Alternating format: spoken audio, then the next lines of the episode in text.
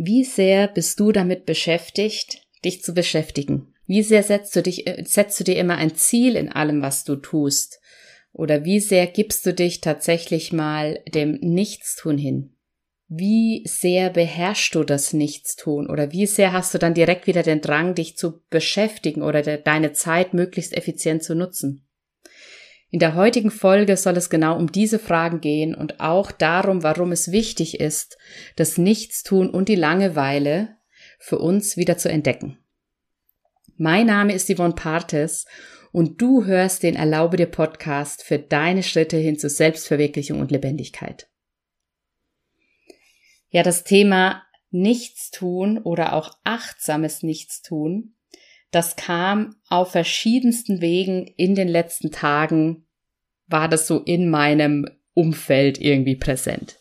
Einmal war ich bei der lieben Julia Schweidmann auf dem Nature Soul Retreat und da haben wir auch am Sonntag eine Stunde oder nee, am Samstag war es, eine Stunde im Wald verbracht und haben uns im, im Nichtstun und im Einfachsein in dem Moment geübt. Es gab keine Aufgabe, es gab kein Ziel, sondern es ging darum, einfach nur Zeit für sich im Wald zu verbringen, ohne irgendwie Handy, ohne ein Notizbuch, sondern einfach nur die Stunde für sich im Wald zu verbringen und vielleicht Dinge zu entdecken und vielleicht aber auch nichts zu entdecken, einfach wirklich die Zeit für sich zu nutzen.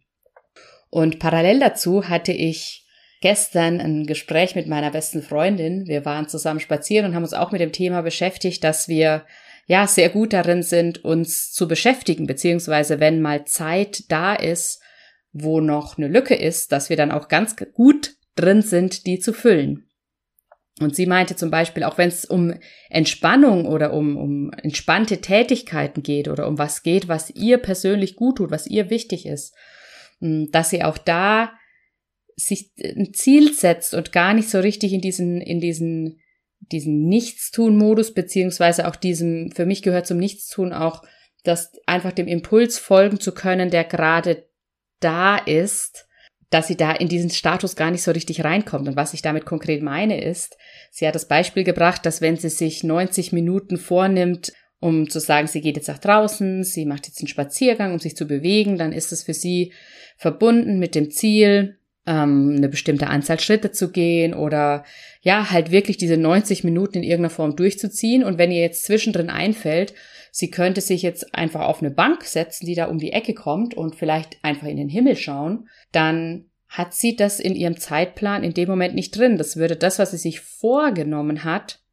beeinflussen. Ja, da haben wir gemeinsam darüber reflektiert, dass das ganz häufig vorkommt, dass wir auch die Zeiten, die wir für uns nutzen wollen, und wo wir vermeintlich nichts tun, dass wir die mit einem Ziel versehen und dass wir die damit versehen, dass wir irgendwas erreichen wollen und dass es uns super, super schwer fällt, mm, in einem Moment einfach mal dem zu folgen, was gerade da ist, beziehungsweise im Moment präsent zu sein und einfach zu beobachten, was in diesem Moment passiert.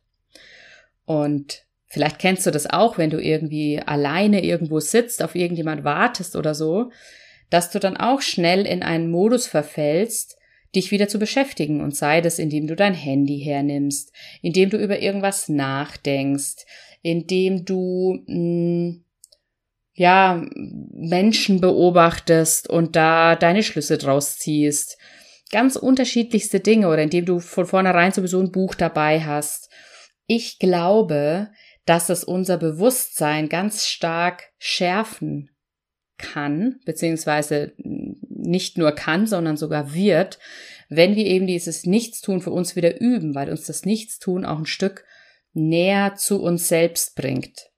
Und das ist dann auch so, ja, achtsames Nichtstun. Und dieses Wort Achtsamkeit, das kommt sehr, sehr häufig bei mir im Podcast vor, habe ich festgestellt, dass äh, einige Folgen damit zu tun haben. Und ich habe mich gefragt, wie hängt denn dieses Thema Achtsamkeit mit der Erlaubnis zusammen? Und wie hängt das jetzt mit dem Nichtstun zusammen? Und warum ist das Nichtstun wichtig für uns und für unsere Erlaubnis?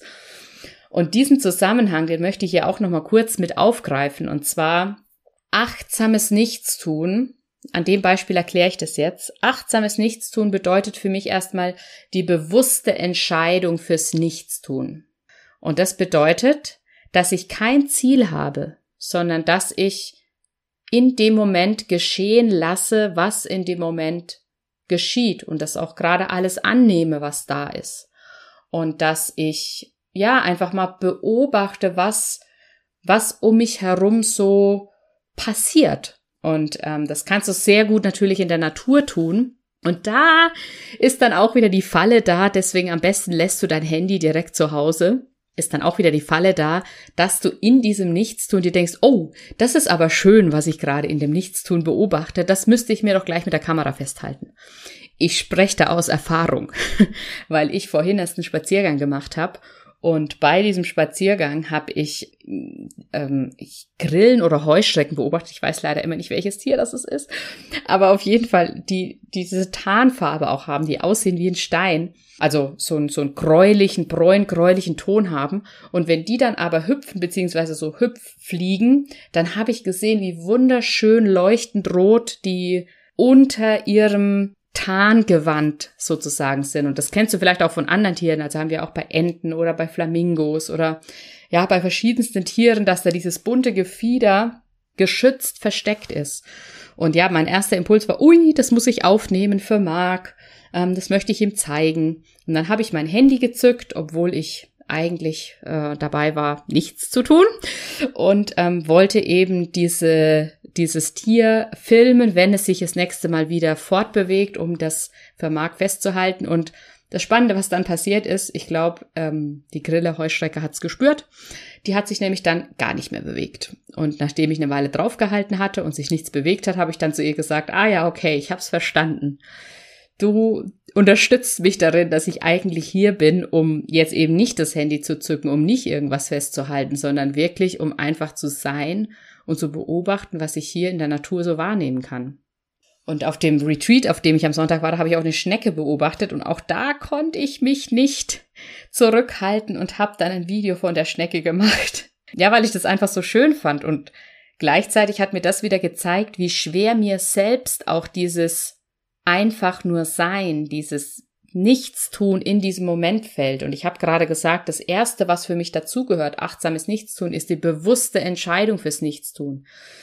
Die hatte ich getroffen und trotzdem bin ich da immer wieder rausgekommen. Und der zweite Teil, der für mich dazugehört, ist die bewusste Entscheidung, was ich im Nichtstun tue. Und es klingt jetzt vielleicht ein bisschen paradox.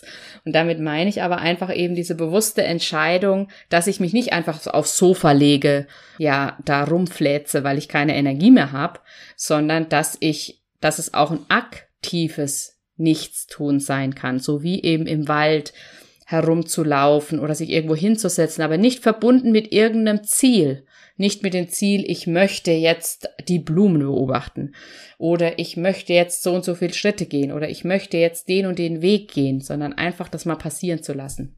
Und warum das wichtig ist für das Thema Erlaubnis ist einfach, weil dieses, diese Bewusstheit, die durch diese Achtsamkeit entsteht, die hilft uns auch zu erkennen, wo wir uns was erlauben und wo wir uns was nicht erlauben. Erlauben wir uns überhaupt nichts zu tun? Oder fällt uns eben in einem Moment, wo gerade nichts zu tun ist, wo uns vielleicht sogar langweilig ist, ein, oh mein Gott, wir müssen die Zeit jetzt aber effizient nutzen. Oh mein Gott, le kostbare Lebenszeit. Das ist ja eines meiner Sprüche, dass ich sage, nutz deine kostbare Lebenszeit.